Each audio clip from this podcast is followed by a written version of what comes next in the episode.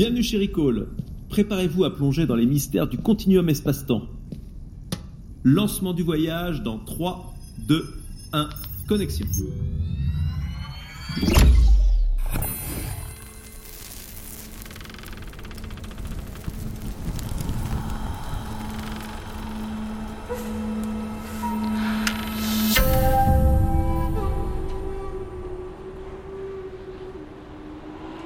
Parmi toutes les contrées ayant la réputation d'être les plus hantées au monde, le Japon fait figure d'exception. L'esthétique même du folklore de ce pays, mêlant de manière si particulière tradition féodale et mysticisme guerrier, a durablement marqué son art et son histoire jusqu'à fasciner les plus fins esthètes de l'Occident. Moi-même, Abraham Van Helsing, je vous confie bien humblement qu'alors que je vous dis cela, je suis en train d'observer toute la minutie d'une estampe suspendue dans mon bureau entre les portraits de la Dame Blanche et d'un loup hurlant à la lune.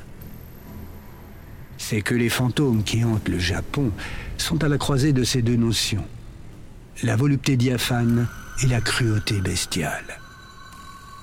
Songez à un fantôme au Japon et vos yeux visualiseront aussitôt la créature en question une forme vaporeuse à la nuit tombée, portant un long kimono blanc traditionnel, substitut de nos linceuls, flottant à quelques centimètres au ralenti au-dessus du plancher d'une minka, ces maisons nippones typiques de l'ère Edo. Une vision qui hanta des générations durant le théâtre traditionnel du pays, le kabuki, où les artistes se sont plus à jouer les fantômes le temps d'un conte d'antan. De nos jours, le kidam moyen s'imaginera aussi une silhouette aux proportions grotesques, le visage recouvert d'un long rideau de cheveux noirs de jet, surgissant en traquant de toutes parts d'un écran de télévision ou d'une flaque d'eau croupie, à l'image même des esprits vengeurs que l'on a entrevus au cinéma et que les Japonais nomment Yurei. Ces figures terrifiantes, à jamais gravées dans les esprits les plus impressionnables, découlent toutes du même moule traditionnel. Au Japon, depuis l'aube des temps, les fantômes sont, comme partout ailleurs, le retour d'un être disparu, d'un souvenir perdu ou d'une âme en peine. En réalité, ces esprits font partie d'un tout fantomatique, une ribambelle de créatures surnaturelles aux intentions variées que les habitants du pays nomment les yokai. Certains sont des entités vengeresses, démons de la nuit, n'ayant pour seul but que de réparer un tort qui leur fut fait de leur vivant. D'autres sont des âmes prisonnières d'un lieu, voire d'une volonté extérieure, parfois victimes d'autres yokai bien mal intentionnés. Il arrive aussi que les yokai n'aient d'autres envies que de s'amuser, jouant des tours à ceux qui se pensent plus malins ou ayant lourdement fauté sans que la justice des hommes ait pu intervenir. La spiritualité qui anime le pays du soleil levant compte son lot de fantômes et de créatures mythologiques diverses, telles que les tengu, les esprits ailés des forêts montagneuses.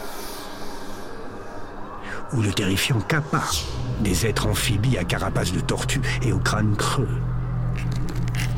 Les légendes regorgent d'esprits métamorphes, aptes à se changer en animal ou en être humain, et ce à seule fin de se divertir en piégeant de pauvres infortunés, qu'ils soient simples voyageurs d'antan ou chefs d'entreprise de maintenant. Le Japon compte même dans son bestiaire des esprits parapluies, le Kasa Obake, fixant sur ses victimes un œil unique et tirant à leur intention une langue tout à fait démesurée. On retrouve des fantômes dans le quotidien des Japonais d'aujourd'hui, dont les mœurs restent envers et contre tout ancrées dans la tradition au-delà de son intense modernisation. De nos jours, afin de conjurer la pluie, on apprend aux écoliers à fabriquer un petit fantôme de tissu, le teru bozu, que l'on suspend à sa fenêtre en récitant une prière pour que brille le soleil. Si d'aventure la météo ne s'avérait pas clémente, le petit japonais devrait alors décapiter la poupée de chiffon, le punissant ainsi d'avoir failli à son devoir envers lui. En dehors du Japon, on doit la grande popularité des fantômes du pays à un occidental, Lafcadio Hearn, célèbre écrivain et professeur originaire d'Irlande, qui devint ambassadeur du pays avant d'être naturalisé japonais à la fin du 19e siècle sous le nom de Yakumo Koizumi. Véritable expert de la question des yokai, son recueil Kweidan délivra à l'Occident la saveur si spécifique des contes fantastiques célébrés dans son pays d'adoption. Au XXIe siècle, c'est bien sûr par le biais des mangas et des films de cinéma que le fantôme japonais fit connaître sa sombre tradition au reste du monde. En particulier dans des longs métrages inspirés des romans de l'auteur Koji Suzuki et réalisés par Hideo Nakata.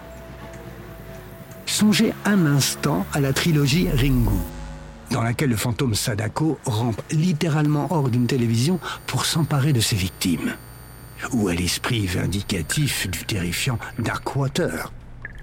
Pensez à nouveau au grognement gutturaux et torturé entend les couloirs de la série Jun-O, plus connue sous le nom de The Grudge ou à l'invasion paranormale envahissant le monde par le biais de la technologie dans Cairo. Et vous saurez sans aucun doute qu'au-delà du charme inhérent des contes d'antan, les fantômes japonais n'ont jamais été aussi vivants et qu'ils n'ont aucune limite quand il s'agit de s'adapter pour mieux vous hanter. Ah, vous voilà de retour parmi nous. Merci d'avoir choisi Recall et j'espère à bientôt.